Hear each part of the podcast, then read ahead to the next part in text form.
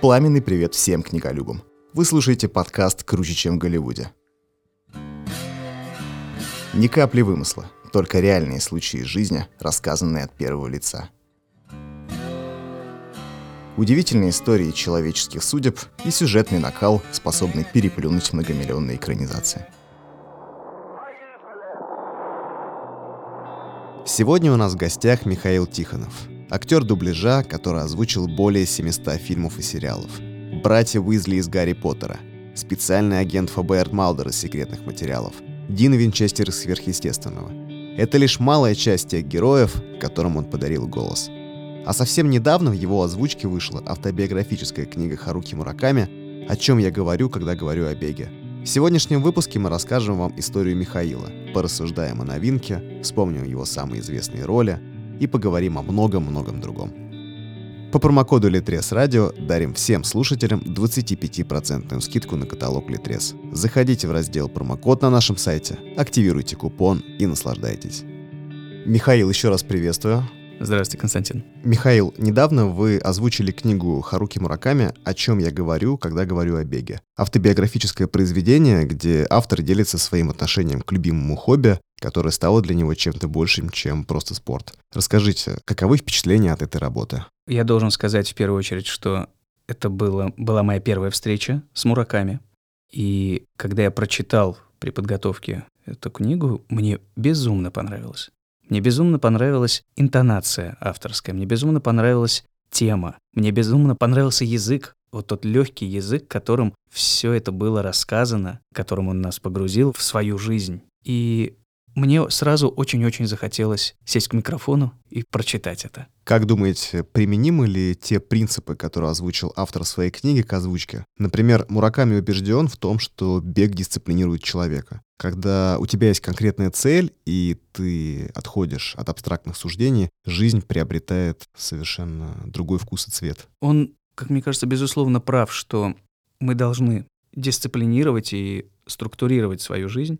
Особенно это касается, если ты занимаешься какой-то творческой профессией, потому что вот выплыть во всем этом хаосе, который вокруг нас, считать что-то из окружающего пространства важное, впустить в себя, чтобы потом выразить, по-другому не получится. Вот эта дисциплина и структурированность очень важны, и Мураками описывает какой-то свой метод, его уникальный подход, его способ жить. У каждого из нас эти способы свои, но цель, в принципе, она общая. Какие из советов автора больше всего откликнулись лично у вас в сердце? Были ли такие? Вот что-то, что прям запомнилось сразу же после озвучивания? Ну, наверное, все-таки то, что он описывает, это его очень личное, и это не совсем мои методы. Но то, что он при помощи этих способов, чего он пытается добиться, это, безусловно, очень важные моменты для каждого творческого человека. То, что вы назвали дисциплина, поиск структурированности в этом хаосе, который вокруг нас. Собственно, решение этих проблем — это основное. Ну, вот Мураками так подходит. У меня другие какие-то способы, не совсем совпадающие с его. Можете рассказать про свои? Наверное, поиск какого-то баланса, какой-то точки покоя, из которой можно начинать творить. Потому что когда тебя разрывает на кусочки, то ты думаешь о чем угодно, но только не о том, чем тебе нужно заниматься. Просто не получается. Поэтому какой-то поиск гармонии, поиск баланса. Вот это, наверное. Разнообразие в делах, разнообразие в увлечениях, чтобы не зацикливаться на чем-то одном, чтобы уметь переключаться. Судьбу Харуки Мураками во многом определила случайность. Он даже рассказывает об этом в начале своей книги. Верите ли вы в магию вот таких вот случайных совпадений, которые порой определяют всю человеческую жизнь? Ну, что это какая-то магия совпадений, мне немножко непонятно это словосочетание, но то, что случай играет большую роль, да, это факт. Это я могу подтвердить. Да, ты должен, в общем-то, в ожидании этого случая максимально быть готовым. То есть, если ты чем-то занимаешься, то ты должен, даже если сейчас у тебя нету возможности реализовываться в этом направлении, но ты хочешь, ты должен все время быть готовым, ты должен тренироваться, ты должен ждать того момента, потому что ты не знаешь, когда он случится. Да, вот этот случай, мы все, собственно, его ждем. Расскажите, а как вообще начался ваш путь в озвучке? Может быть, он тоже был во многом предопределен случаем? Или же вы в какой-то момент просто поняли, что это то, что заставляет вас гореть, то, что вдохновляет? Ну, мой путь в озвучании начался, когда я был еще ребенком, мне было 9 лет. Поэтому сказать, что я что-то понял и во мне что-то горело в тот момент, это нельзя, это неправильно было бы. Я, будучи ребенком, снимался в фильмах. В частности, я снялся у Савы Кулеша в его последнем фильме «Железный занавес». Потом наступил момент, период озвучания. И нас, вот всех детей, кто там снимались, нас тоже позвали озвучивать самих себя. И понятно, что дети, почти все тогда первый раз столкнулись вообще с этим процессом э, работы со звуком, со звучанием. У достаточно большого количества это не получилось. Ну да, они говорили, но это не звучало, скажем, даже похоже на профессиональное да, звучание. Но было несколько мальчиков, у которых это все получалось. Я был в их числе. И получилось так, что я озвучил не только свою роль, но там еще и пару других каких-то эпизодиков за других мальчишек. А в этот же самый момент в соседнем тон-ателье дублировался какой-то фильм. Дубляж — это то, что озвучание иностранных картин для кинотеатров, там, для DVD-дисков, в тот момент для кассет. И им нужен был какой-то эпизодик мальчика озвучить. И они знали, что в соседнем Тонтелье огромное количество мальчишек, которые озвучивают у Савы Кулеша, и просто ассистентка зашла в соседнее ателье говорит, дайте нам кого-нибудь из мальчиков записать эпизодик. Ну и меня туда передали. Таким было мое попадание в мир большого озвучания. Хорошо работающий ребенок в озвучании — это большая редкость, это большая находка. Поэтому, конечно же, сразу ухватились, и я достаточно плотно стал писать всякие детские роли, с этого начался мой путь. Ну а потом постепенно я уже осваивался, учился у старших коллег, наблюдал, пробовал. Как все творческие профессии, это профессия опытная, поэтому ты все постигаешь только в процессе работы. Вот так вот постепенно я развивался, рос, переходил уже на роли постарше, на подростков, на мужчин молодых, на мужчин средних лет. так вот все и продолжается. Как понимаю, вот эта первая озвученная роль, она произошла как раз-таки где-то в 80-е годы. Это был 90-й год. 90-й год. Самое начало 90-го года.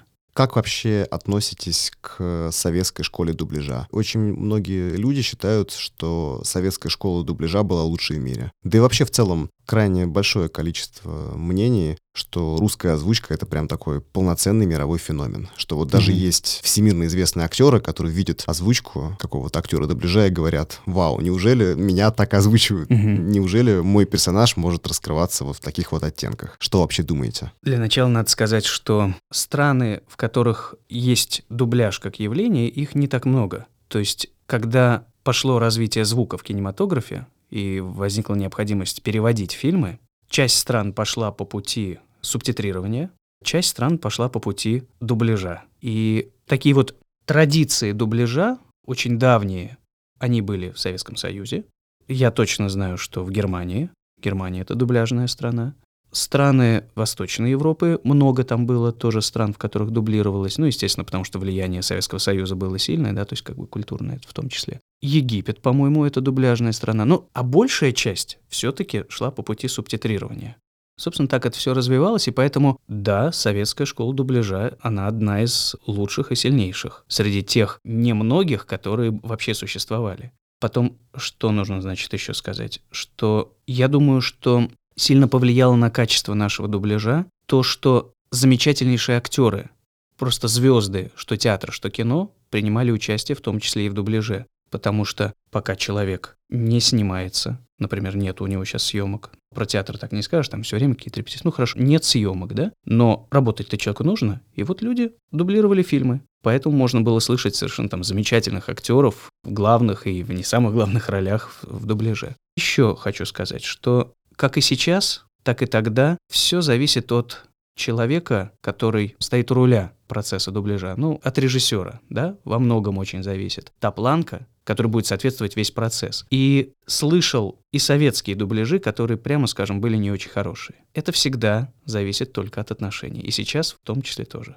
Всегда очень много факторов, которые хотят помешать э, тебе сделать хорошо, но надо сопротивляться, надо эту планочку держать, и тогда, может быть, и про твой дубляж скажут, что он хорош. У меня сложилось такое впечатление, что в 90-е и в нулевые был ярко выраженный тренд именно на грубые мужские голоса. Уже где-то к середине нулевых, возможно, акцент немножко сменился на более разностороннее. Но опять-таки это, наверное, мое восприятие именно как зрителя, и я могу ошибаться. Вполне может быть, но смотрите, потребность и тренд на определенные голоса, он же тоже зависит от героя, который основной герой. В 90-е это боевики в основном. Это крутые парни американские, И, естественно, голос какой ассоциируется с крутыми парнями? Такой более брутальный, более грубый. Появляется другой герой с другими задачами, с другими потребностями, и меняется голос. Условно говоря, с философом и с воином мы будем ассоциировать разные голоса. Вот вам сейчас скажи, представь себе голос философа и голос воина. И вы сразу за воина начнете. Воин — это вот что-то такое. А философ, он будет говорить. Да, разные манеры. Я думаю, с этим связано, и вы абсолютно правы в своем восприятии. Да, 90-е — это эпоха боевиков, 2000-х уже все поменялось. А какими вы видите тренды в озвучке сейчас? Вот как человек, который всю эту кухню наблюдает изнутри. Заметили какие-то интересные закономерности? Вот что поменялось, допустим, с середины нулевых, с начала десятых, и что происходит сейчас? Ведь все-таки эта сфера, она динамичная, меняется. Интересный вопрос. Я на самом деле об этом не задумывался. Придется сейчас импровизировать на ходу, размышлять. Однозначно стало гораздо больше женских героинь, сильных женских героинь. То есть это прямо вот, если мы уже стали использовать слово тренд, давайте продолжим. Я бы мог сказать, что это некий тренд, что такая вот сильная женщина, которая решает проблемы. И вообще женщин стало больше в качестве героини и вторых героев. И мужские голоса. Больше акцент на молодые, наверное, на молодых героев. Молодых героев стало больше. Но это, мне кажется, связано с общей ориентацией какой-то на э, более молодежную культуру сейчас. И это такой нервный герой, это ищущий герой, неуверенный герой. Вот, наверное, так. То есть сейчас люди с очень и очень большим интересом смотрят за каким-то полным спектром эмоций, да, которые должны разворачиваться да, на да. Экране. Потому что если раньше, как вы заметили, в 90-е озвучивание начинало только медленно появляться в жизни людей, многие фильмы тогда озвучивались в не столь большом количестве, как сейчас, например. Ну, просто фильмов стало больше, да, да поток стал больше. И мне кажется, такого фокуса именно на человеческие эмоции тогда не было. Что вот каждый нерв, каждое какое-то секундное переживание. Сейчас, мне кажется, более да, возможно, плотный какой-то акцент возможно. на это идет. Если так широким взглядом, поверхностным, то, наверное, да. Там, конечно, можно углубиться в эту тему, поразбираться, но так вот, если вскользь, то да, похоже на то. Вы озвучили огромное количество проектов. Я так посчитал, и примерно около 700, даже больше, наверное, где-то 750, 760. Точную цифру не смогу назвать, да и, наверное, она особо не имеет значения.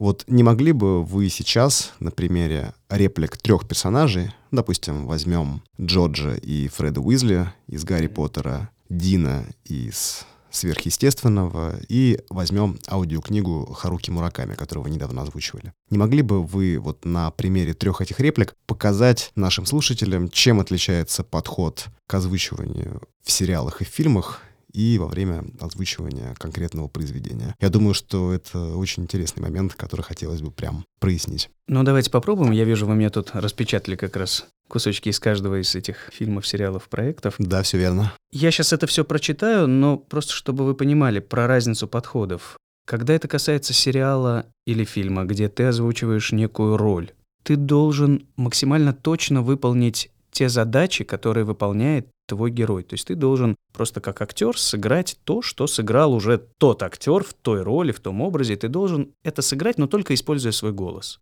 Вот максимально слиться с тем, что ты видишь на экране. Поэтому там разница между подходом сериала и фильма не будет. Это просто вот актерское подключение, актерская работа. Когда ты читаешь книгу, тут очень важна как мне кажется, да, другой человек, возможно, ответит и, и, скорее всего, ответит по-другому. Для меня очень важна интонация уловить авторскую интонацию. Потому что слова — это слова, это все понятно, мысль — это... Но вот та живая эмоция, то живое чувство, которое еще стоит за словами, это важнее всего. И вот эту интонацию поймать, пережить и передать, это важнее всего в аудиокниге. При этом, как когда мы сами, как читатели, читаем книгу, ведь мы читаем ее в разное время, в разные возрасты, и мы читаем по-разному.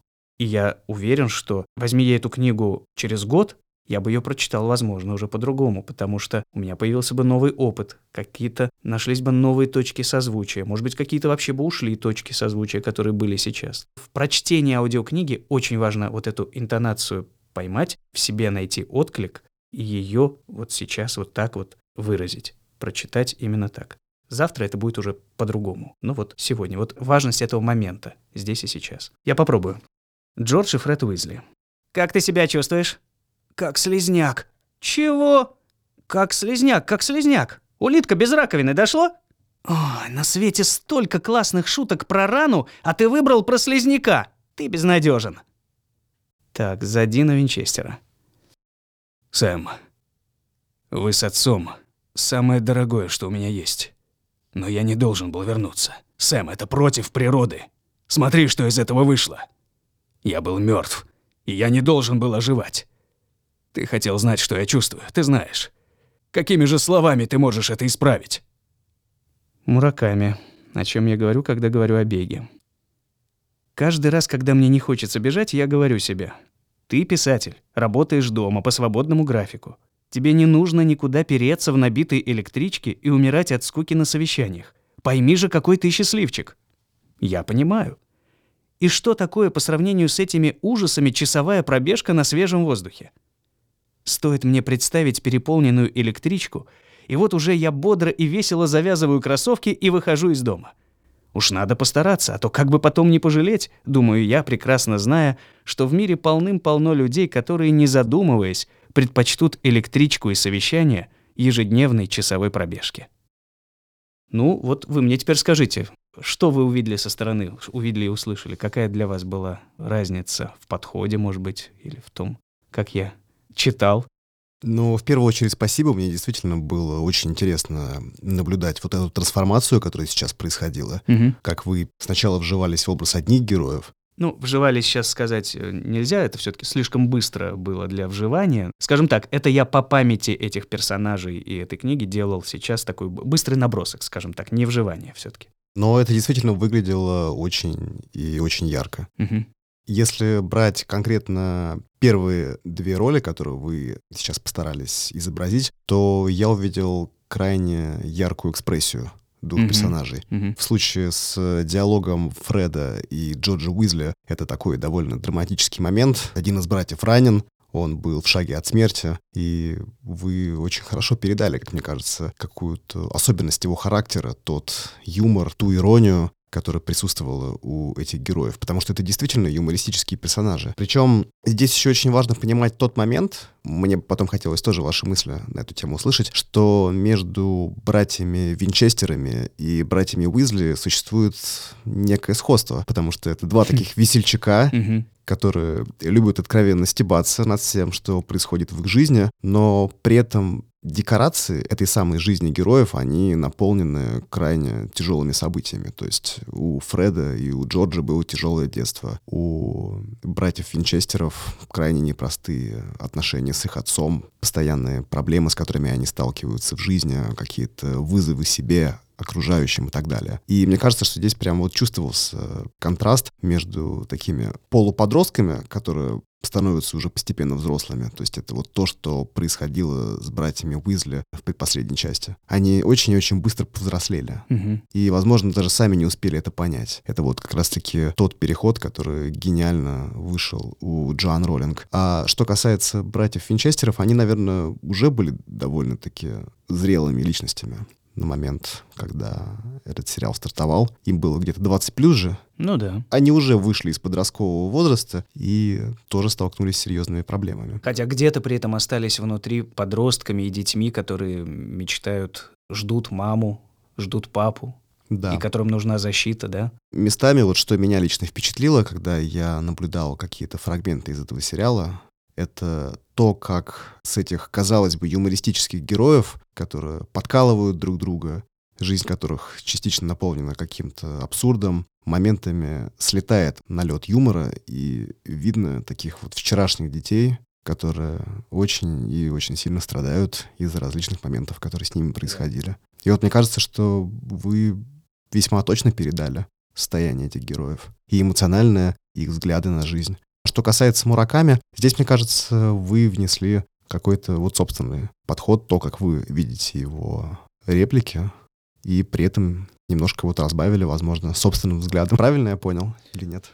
Мне и было интересно услышать, что вы поняли, потому что вы же задали вопрос, собственно, в чем будет различие. Вот мне и было интересно, увидели ли вы это различие. Ну, мне кажется, да. Так что мы с вами получили ответ на ваш вопрос таким образом. Как вы вообще воспринимали Харуки Мураками во время озвучивания книги? Менялось ли ваше отношение к нему как Не знаю, корректно ли его здесь называть героем, наверное, да, потому что все-таки повествование ведется от его лица, но все-таки это нон-фикшн, и в этом жанре немножко другие законы, но все-таки, я думаю, да, скорее. Мне он был очень понятен, вот что самое главное. Все его мысли, все его чувства, о которых он пытается нам рассказать, мне все это было очень-очень понятно. Все это очень, вот я говорю, без лишних мудрствований. Все настолько человечное, простое и то, что переживает каждый из нас, в этом, мне кажется, основное достоинство этой книги. Вот что он говорит про себя, но говорит про каждого из нас. Мы ничем не отличаемся, кроме как подходами. Наши мысли, наши чувства, они все одинаковые, а подходы разные. Поэтому на момент, когда я читал эту книгу и вынужден был от лица Мураками говорить «я», я действительно все это понимал и переживал про себя. Плюс еще к тому же книга, она окрашена таким тихим, спокойным светом такой человеческой осени. Он все-таки пишет ему за 50 чуть-чуть, когда он это пишет, и это вот ощущение от того, как ты входишь в этот период человеческой жизни. Видите, я пытаюсь не сказать слово старость, потому что не старость, но вот но старение, вот начало вот этого периода, да, жизни. И мне тоже, елки-палки, это понятно. И как-то то, что он это описывает так светло, это очень подкупает.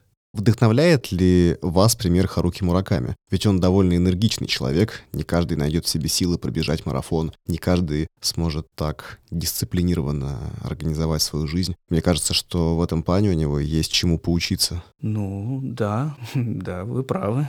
Что можно сказать? Конечно, поучиться можно. Другое дело, что, ну, хочется ли вот именно бегом начать заняться, это уже вопрос. Тут уже каждый выбирает сам для себя. Безусловно, я повторюсь то, что я вначале сказал, что вот этот момент дисциплины, то, что себя необходимо в этом хаосе жизни как-то дисциплинировать, как-то структурировать свою жизнь, это, ну, мне кажется, не стоит это обсуждать, это, это факт. А то как ты это будешь делать? Ну, вот мураками бегать. Но для меня лично, например, я бег не люблю.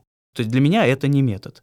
Но то, что у него происходит в процессе бега, мне это все очень понятно, у меня это происходит просто от каких-то других вещей в моей жизни. Я думаю, что бег в случае Харуки Мураками во многом метафоричное сравнение. Ну, безусловно. Он, скорее всего, пытался донести до читателей, что каждому очень важно найти то, что вдохновляло бы лично его. Он бы не был хорошим писателем, если бы он писал действительно о беге. Да, это было бы странно. Да. Как минимум. Вот я часто задаю этот вопрос вашим коллегам, потому что мне понравилась сама мысль. Когда мы беседовали с актером Алексеем Богдасаровым, он сказал, что каждая озвученная роль должна заканчиваться для актера, для человека, который вживался в роль этого персонажа, неким откровением. Можете ли вы сказать, каким откровением стала для вас книга Харуки Мураками? Если, конечно, такое было.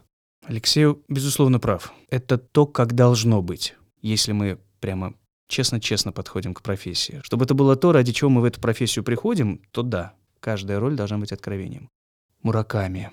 Да, для меня эта книга стала откровением. Это откровение относительно того, как можно и нужно принимать те естественные процессы, которые с тобой происходят. Как это бывает сложно, но нужно стараться. И что мы здесь, наверное, не для того, чтобы быть счастливыми, а для того, чтобы стараться быть счастливыми. Вот мне кажется, какие-то такие мысли и такое откровение для меня было в прочтении этой книги. Думаю, да. В японской культуре очень популярен так называемый кодекс самураев Хагакура. Может быть, слышали про него? Вот это слово японское не слышал, а кодекс самурай слышал. Вот он оказал очень-очень большое влияние и на японское мировосприятие, и на их философию. Вот можете ли вы сказать, что Харуки Мураками — это вот прям такой классический воин, человек, который постоянно бросает себе вызов каким-то жизненным трудностям, потому что у него была довольно-таки сложная биография. Он пробовал себя в разных ролях и в какой-то момент понял, уже на рубеже 30 лет, что ему стоит сменить фокус на что-то другое. И переключился именно на творческую деятельность, которая, по сути, и стала переворотом всей его жизни. Можно ли сказать, что для этого человека вот вся жизнь была какой-то борьбой, и это прям выражается в его строках? Вот если отталкиваться именно от того опыта, который он описывал в озвученной вами книге. Да, сложный вы вопрос мне задали. Оценить всю жизнь уважаемого Харуки. Я слишком мало знаю деталей его биографии, чтобы такой вывод сделать. Но то, что он конкретно в данном произведении, его подход к жизни как к некой борьбе и к заставлению себя искать, формировать свою собственную жизнь, то да, наверное, наверное, можно сказать, что его взгляд на жизнь — это взгляд воина-борца, да.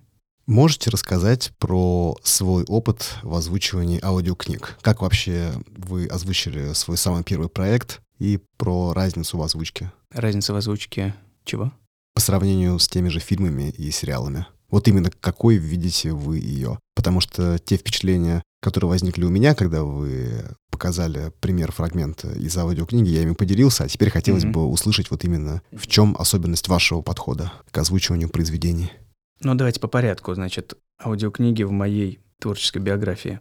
Первую книгу свою, аудиокнигу, я записал два года назад. Это был девятнадцатый год. Лето и осень девятнадцатого года на меня вышел автор, молодой наш российский автор. Он работал тогда под псевдонимом Микки Ланджело.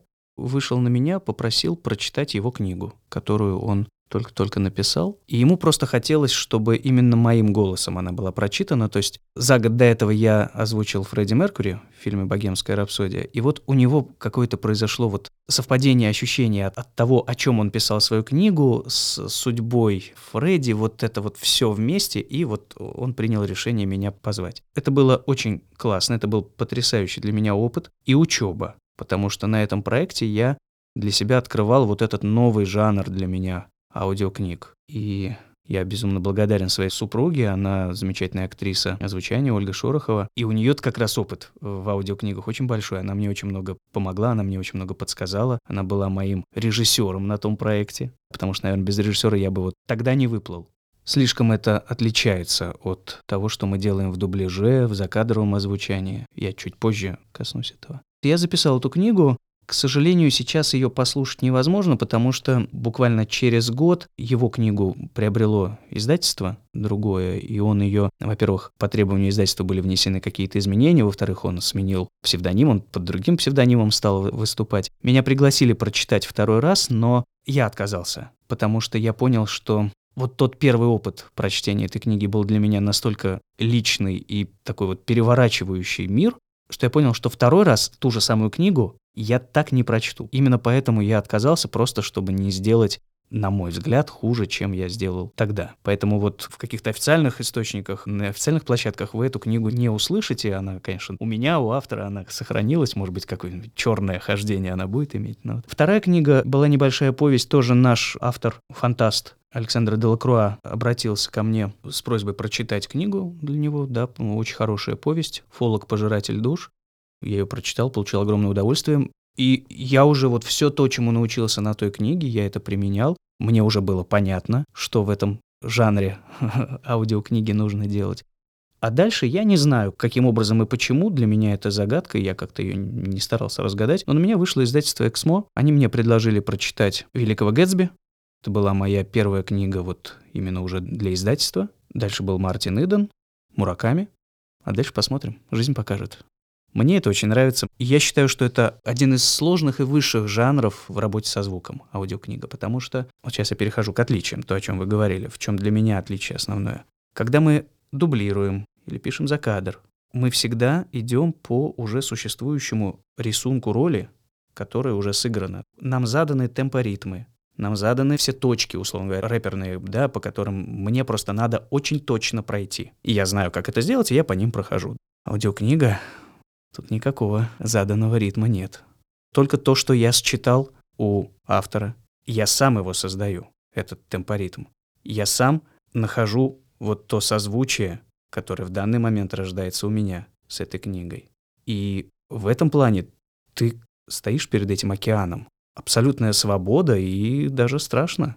Но это такой страх не парализующий, а это страх, который вот нужно в эту пучину прыгнуть и в ней плыть, выплывать, стараться. И в этом сложность, высшая сложность, на мой взгляд. Но и высший кайф, когда ты понимаешь, что где-то что-то происходит, где-то что-то сопряглось, откликнулось. Страх, который требует какого-то э, минимального усилия, преодоления, и после этого очень-очень сильно вдохновляет, да, по всему? Да, да. Минимального не знаю, но когда как.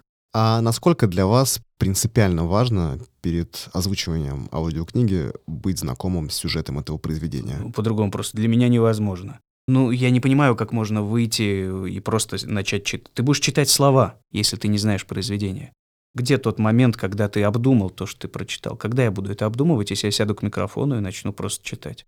Да откуда я буду знать, что хочет сказать автор?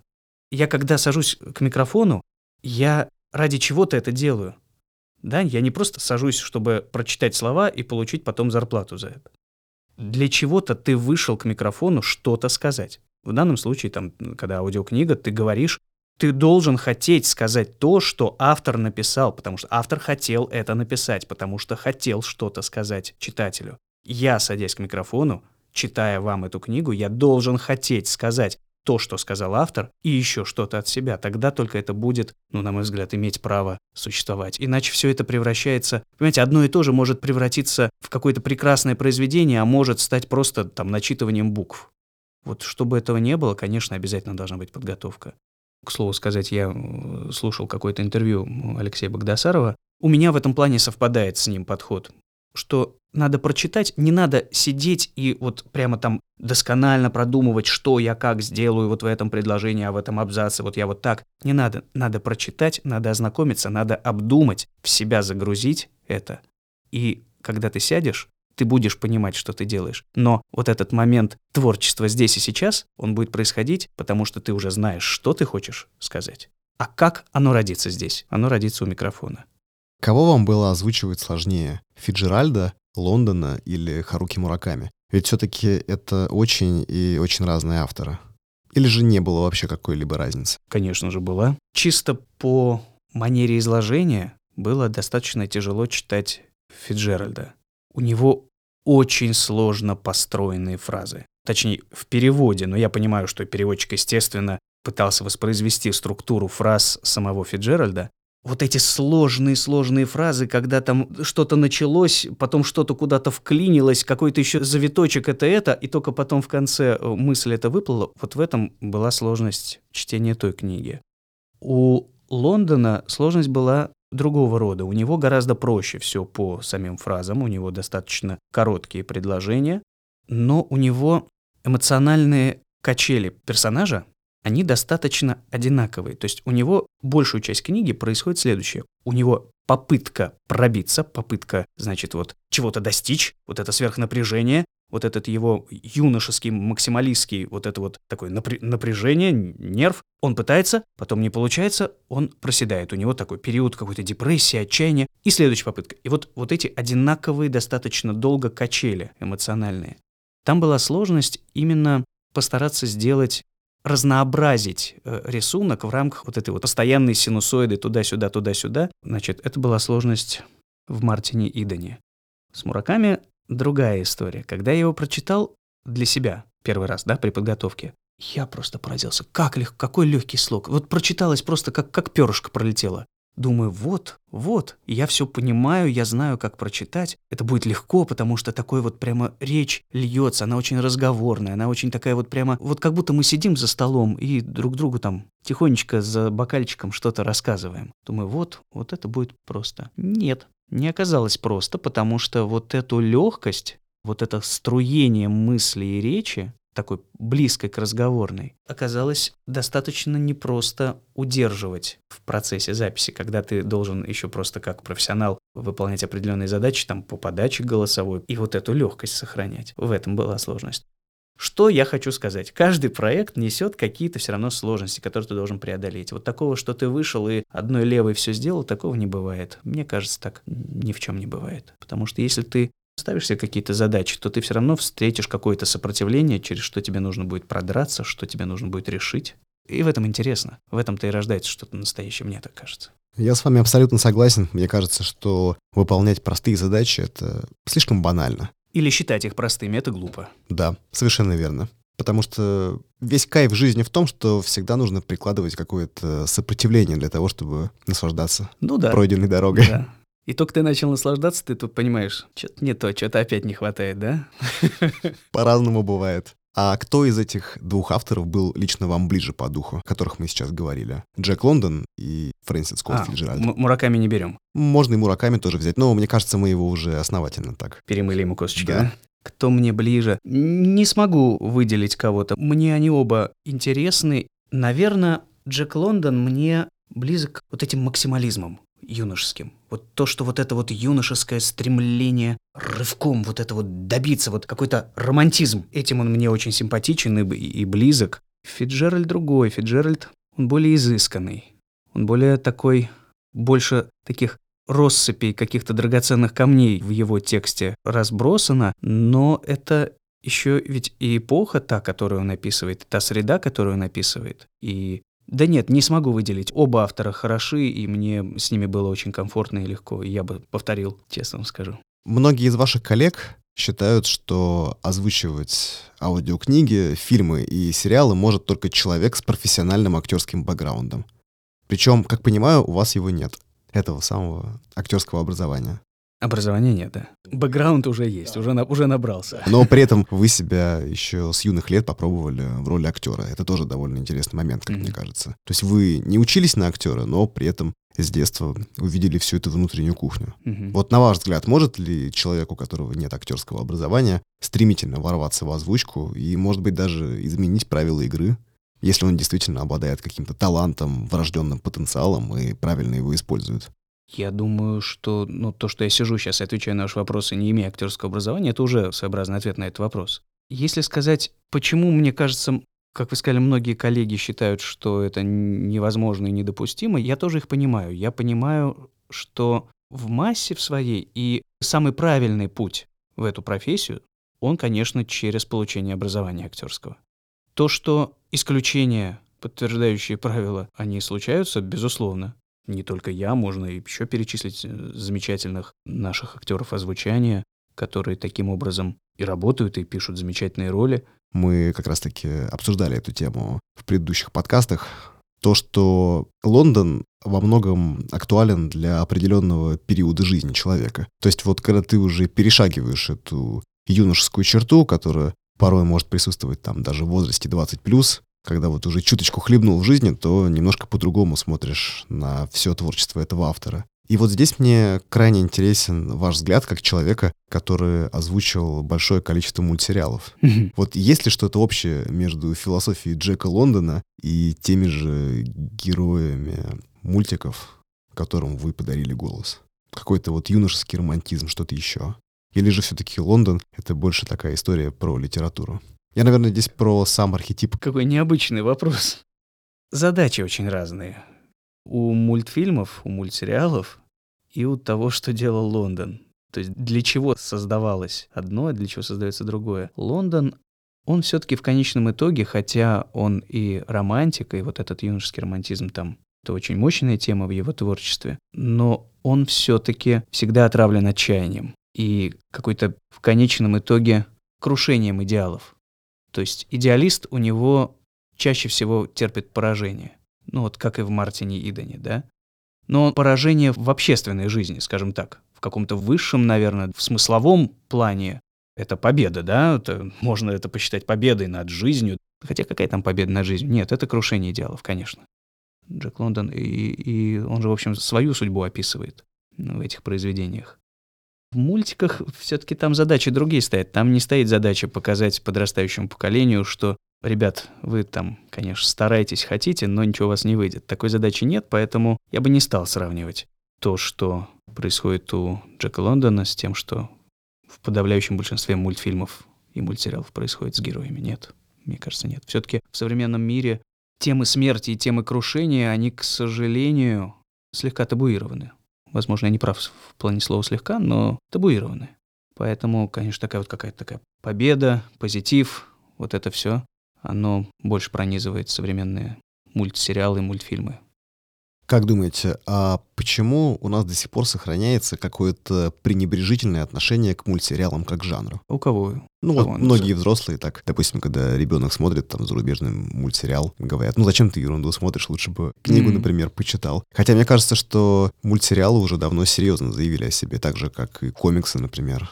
Ну, тут, мне кажется, тут вопрос просто, насколько люди в курсе того, что происходит в этой сфере, вот и все. Конечно, если относиться к мультикам как к какому-то бессмысленному для малых детишек, тогда да, такой будет взгляд. А если понимать, что давно уже это самостоятельное и очень прекрасное творчество, часто очень прекрасное, то такого и не будет. отношения. Можете ли вы выделить какого-то одного, ну или, может быть, нескольких героев мультсериалов, которые вот прям вам запомнились больше всего? Или, может быть, тех, кого вы могли бы назвать именно самыми такими ярко раскрывающимися как герои? Ведь наверняка такие были. Я просто не могу не сказать про самый мой любимый сериал, который я считаю вообще лучшим на данный момент. Это Gravity Falls. Мне довелось с ним работать как режиссеру дубляжа этого мультсериала. И плюс я там озвучил достаточно много героев, потому что, ну, мы были поставлены перед необходимостью восемью актерами сделать весь сериал. Поэтому, безусловно, там главных героев делал отдельный актер каждого, а всех остальных делали там, условно, пять человек. На пять человек разошлись огромное количество героев. Вот это потрясающий сериал. И по самой истории, вот это чудесное сочетание, мастерское сочетание развлекательного элемента, без которого тоже не может быть произведения, потому что ты потеряешь иначе читателя, слушателя, зрителя, и глубины, той смысловой глубины, без которой становится бессмысленно, да, если нет этой смысловой глубины, но это заложено в само произведение, и это очень хорошо раскрыто. Поэтому Gravity Falls для меня это лучший из мультсериалов, но при этом, возможно, я не видел просто других еще очень хороших, поэтому не могу про них сказать, наверняка они есть. А теперь давайте э, вернемся к фильмам и сериалам. Mm-hmm. Вот здесь какие вы могли бы выделить проекты? Ведь все-таки вы озвучили такое огромное количество mm-hmm. фильмов и сериалов, что, мне кажется, вот что-то должно прям сразу же бросаться в глаза. Мне почему-то кажется, что сверхъестественное точно будет в этом списке. Сверхъестественное будет, особенно что касается первых четырех-пяти сезонов потому что потом, конечно, немножечко они так подвыдохлись, чуть-чуть стали, уже многие темы стали повторяться, уже, ну, немножечко стало такое, понимаете, да, о чем говорю, чуть-чуть они стали играть сами в себя, а вот первые там пять сезонов это была прям такая полноценная, мощная, заряженная история, глубокая, в том, что касается взаимоотношений братьев и поиска отца, тоски по матери, вот этого всего. Фредди Меркури для меня это очень дорогой персонаж. Во-первых, просто потому что я с малых лет люблю эту музыку, люблю его вокал, люблю эту группу. И когда так сложилось, что я же был еще и режиссером на этом фильме, режиссером дубляжа. То есть я и как режиссер с этим фильмом поработал, и как актер записал Фредди. Вот для меня это одна из ярчайших работ, одна из любимых работ. И, ну, я это уже не раз говорил во всех интервью, и это пока не меняется. Я очень люблю работать над ролями Джейка Джилленхола. Я очень часто дублирую его у нас в российском прокате. И мне очень нравится он как актер, мне нравится его выбор ролей, мне очень комфортно его озвучивать, мне он очень интересен по своим проявлениям. Так что его почти все роли — это тоже мои любимые. А чем именно он вас так вдохновляет, если не секрет? А вот то, что я вам сказал, когда про Мураками рассказал, мне он очень понятен. Мне понятны его реакции на происходящее, то, как он реагирует. Не только сами реакции, но и то, как он реагирует на это. Ну, вообще вот какая-то такая вот ощущение похожести. И тогда и мне вот и как актеру комфортно его повторять, да, вот эти, проживать его роли. Получается, что вы озвучивали сверхъестественное в течение 15 лет. Да, причем очень интересно, мы ведь начали это делать в дубляже для канала РЕН-ТВ, или РЕН-ТВ, не помню, как правильно его называть. Мы озвучили, по-моему, четыре сезона, и РЕН-ТВ перестал показывать. И озвучание этого сериала продолжилось в интернете на каких-то вот этих вот площадках, без подробностей, потому что просто не знаю, вот нас пригласили с Василием, Василий Дохненко, который озвучил Сэма, просто приходили и тоже продолжали писать этот сериал, но уже это был уже не дубляж, это был такой игровой закадр. А потом вдруг, вот мы записали несколько сезонов, Потом вдруг проснулась опять РЕН-ТВ. Они решили показать еще два сезона. Мы, значит, додублировали пятом, пятый и шестой, условно говоря, сезоны. Потом там на какую-то студию пришли, когда было отснято 10 сезонов, пришел заказ на два голоса, один мужской, один женский, озвучить там все 10 сезонов. И я вместе с э, Ольгой Головановой я еще раз посмотрел все эти 10 сезонов, озвучивая их. Уже один, будучи один мужчина, озвучил всех мужчин, значит, в закадре. Да, 15 лет, причем по несколько раз, получается. Вдоль и поперек, что называется. Не было ощущения, что вся эта история превратилась в затянувшуюся Санта-Барбару. И что вот в какой-то момент шоураннером как вот вы до этого говорили, мне показалось, что была такая между строк озвученная мысль, что надо было все-таки сказать стоп. Или ну, же нет? Умение сказать стоп вообще хорошее умение. Да, я согласен с вами, возможно. Но, с другой стороны, они же тоже на что-то ориентировались. Значит, они знали, что есть большое количество людей, которые любят эту вселенную, любят этих героев. Им было это интересно. Значит, они понимали, что еще могут. Там получилось, что пандемия, да, поставила стоп в конечном итоге. Помогла поставить стоп. Там уже последний сезон выходил с какими-то безумными перерывами, они в полгода, что ли, был перерыв. Честно говоря, не помню, когда вышел последний сезон. Мне вообще казалось, что году в 2018-2019. Нет, последний сезон, последние серии мы писали год назад, осенью. Значит, они должны были быть... Сезон должен был закончиться перед летом, да, по весне, а они, правильно, из-за пандемии они его не закончили, и последние серии осенью доснимались, и мы, естественно, их озвучивали. Вот. Как думаете, а в чем вообще феномен этого сериала? Ведь, что самое любопытное, его запускали те же продюсеры, которые когда-то создали секретные материалы. Причем с последним сериалом вам тоже довелось поработать. Насколько Да. я помню, вы озвучивали роль агента Фокса Маудера. Да, Вот в е- дубляже. Да, вот если проводить параллель между секретными материалами и между сверхъестественным, все-таки что, на ваш взгляд, громче выстрелило? Мне кажется, что они плюс-минус равнозначно. Да, для своего, для своего друг времени каждый, да. Тот в своем времени, этот в своем, как бы на новом витке. Сверхъестественное, наверное, как мне кажется, больше выстрелил именно у молодежной аудитории. Все-таки все вот эти вот фанфики, целый фэндом, который потом распространился какими-то невероятными темпами по интернету, он, наверное, здесь все-таки превысил аналогичную вселенную в секретных материалах. Но секретные материалы в то время, в которое они вышли, это же было так ново в то время. Это действительно был Да? переворот. То есть, Для кон- той эпохи. когда выходило сверхъестественное, в принципе, на похожую тематику, мы уже с вами знали и фильмы, и сериалы, мы уже понимали, что такое может быть. Когда выход- выходило секретные материалы, для людей это было что-то прямо, ну вообще, новое. Что можно, оказывается, и вот так, что могут какие-то быть секретные агенты, какие-то вот это вот все тайное там что-то. Мне кажется, отвечая на ваш вопрос, в чем феномен сверхъестественного, это попадание сразу во много болевых, неправильно, но важных таких точек. Это и очень удачный тандем героев главных. Они сами по себе очень обаятельные, очень понятные и заряженные такой драматической энергетикой конфликты между ними. И вот эти якоречки в прошлое, которые нераспутываемые, да, то есть на них можно долго, на этих якоречках держаться, да, на- к ним можно много отсылок давать постоянно. Они очень человечные, они очень живые, мы всегда от героев хотим вот этого. Ну, то есть мы иногда любим, когда герой такой картонный немножко, но даже потом нам хочется, чтобы картонный герой какого-нибудь древнего комикса становился чуть более человечным. Да, и мы, в общем, эту тенденцию тоже наблюдаем в фильмах такого жанра. Плюс сверхъестественная тематика. Все эти вампиры, ну куда же без этого, это же так интересно. Вот мне кажется, вот это комплексное попадание во много-много интересных такой, по большим площадям артобстрел. Если тебя не зацепило этим, но тебя точно зацепит этим. Мне кажется, в этом успех.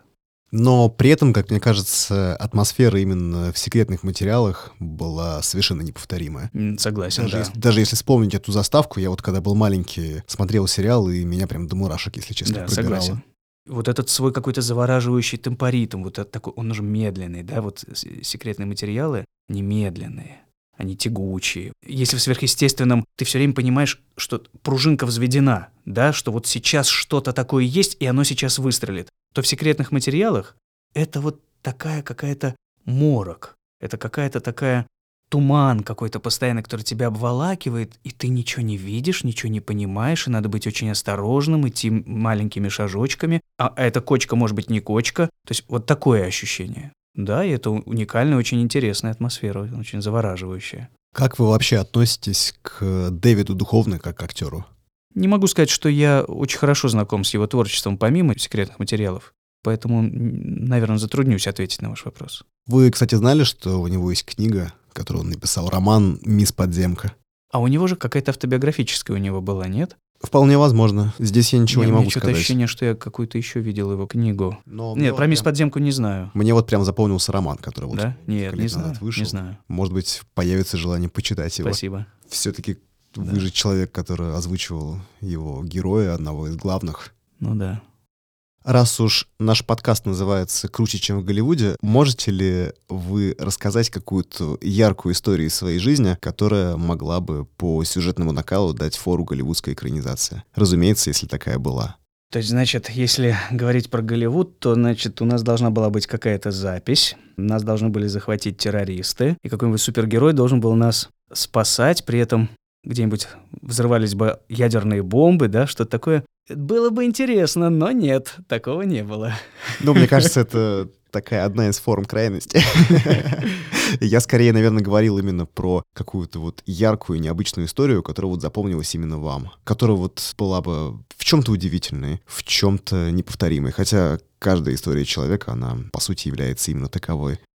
У меня была история очень необычная, если мы говорим просто про необычное. Я путешествовал по Узбекистану. Я был в Ташкенте. В Ташкенте, гуляя, мы решили зайти на рынок и пообедать там. Там есть вот эти развалы, где готовят плов, пекут лепешки. Прямо посреди рынка можно подойти, сесть за столик, купить и поесть. Там же сидит этот продавец-хозяин этого всего хозяйства. Он тебе сам накладывает, ну, как бы общается с тобой. Ну, такая вот вполне себе восточная атмосфера. И мы сели, заказали что-то, сидим, вот рядом с нами этот хозяин, мы сидим, общаемся, и этот хозяин вот этого развала так смотрит, смотрит на меня и говорит, а вы как-то связаны, говорит, с телевидением или с радио? Ну, я продолжаю есть этот плов, говорю, ну, да, да, конечно, да. И продолжаю есть. Угу, говорит он, проходит минут пять. Вы озвучиваете фильмы. Я говорю, ну да, ну, что я буду скрываться? Ну, вот человек явно там слышит, узнает. И еще через пять минут он говорит, вы озвучивали корову Отиса в, в мультсериале «Скотный двор». Я говорю, да. Говорит, да, я вот с ребенком там вчера буквально смотрел. Это поразительно, потому что, представляете, вообще в другой стране, на рынке, тебя узнают по голосу, причем не по твоему, вот, которым ты говоришь в жизни. Ты, я же Отиса-то еще там немножко создавал образ, то есть я не своим голосом немножко, я чуть-чуть измененным говорил какой музыкальный слух у человека. Вот это было действительно необычно. Но вряд ли, конечно, Голливуд это экранизирует. Куда эту историю вставлять в голливудский сценарий, я не понимаю. Но начало этой истории прозвучало почти что как такой диалог из ситкома. Вы сидите, поедаете блюдо, наслаждаетесь, и в этот момент человек начинает задавать вам вопросы с такой некой долей абсурда какого-то житейского, наверное. Ну да, в абсурдистский ситком можно это вставить. Да, Хорошо, да, да. Согласен. Кстати, это вы сейчас затронули невольно тоже один из вопросов, который я задавал во время разговора с Алексеем Богдасаровым. Как-то уж так получилось, что сегодня несколько отсылок у нас mm-hmm. уже было к этому выпуску. Кстати, всем слушателям рекомендую ознакомиться. Крайне интересная беседа. И в самом конце выпуска я тоже задал ему вопрос, никогда ли не сталкивался он с такой ситуацией, что вот, допустим, ему звонят по телефону, он отвечает, или, допустим, там приходит в магазин, и человек узнает его голос сходу. А вот у вас получилось, что как раз-таки подобная история и случилась в жизни. Да, и еще, наверное, раза два было так, что меня узнавали по голосу. И тоже продавцы в магазинах, кстати. Вот такое вот интересное да, пересечение. Интересно. То есть то, что не произошло в жизни одного человека, случилось как раз-таки в вашей. Если подводить итог для наших слушателей всей сегодняшней беседы, что вы могли бы сказать про книгу Харуки Мураками в нескольких словах? Почему стоит ее послушать? Познакомиться с этой книгой я бы рекомендовал, потому что она мудрая в своей легкости. Она говорит о каждом из нас, и она может дать ответы на вопросы, которые в тот или иной момент каждого из нас беспокоит или будут беспокоить. И у меня ощущение сейчас, что это одна из тех книг, которую можно перечитать спустя пару-тройку лет, и ты ее прочтешь очень по-другому. Это хорошая, мудрая, легкая книга. Вот поэтому я бы ее рекомендовал. И последний вопрос. Оказавшись перед Пелевиным, что бы вы спросили у него? А сколько можно вопросов задать? Я думаю, один. Один? А дальше-то что? Если бы можно было два, я бы еще спросил, зачем? Зачем все это? Но услышим ли мы ответ, дамы и господа, это уже... Зовите Пелевина. Виктора Олеговича. Того самого. Хорошо, спасибо вам большое за разговор. Спасибо вам. Интересные ответы на вопросы, за искренность, конечно же, и за то, что показали на примере двух реплик из фильмов и сериалов «Гарри Поттера» и «Сверхъестественного», а также из книги Харуки Мураками, как вообще происходит озвучка, в чем разница подходов. Я думаю, что нашим слушателям это будет очень и очень интересно. Надеюсь, был рад пообщаться и читайте книги. Друзья, спасибо за внимание. Напоминаем, что у нас в гостях был актер дубляжа Михаил Тихонов. По промокоду Литрес Радио дарим всем слушателям 25% скидку на каталог Литрес. Заходите в раздел промокод на нашем сайте, активируйте купон и наслаждайтесь. И, конечно же, оставайтесь с нами на одной книжной волне. Впереди будет много всего интересного.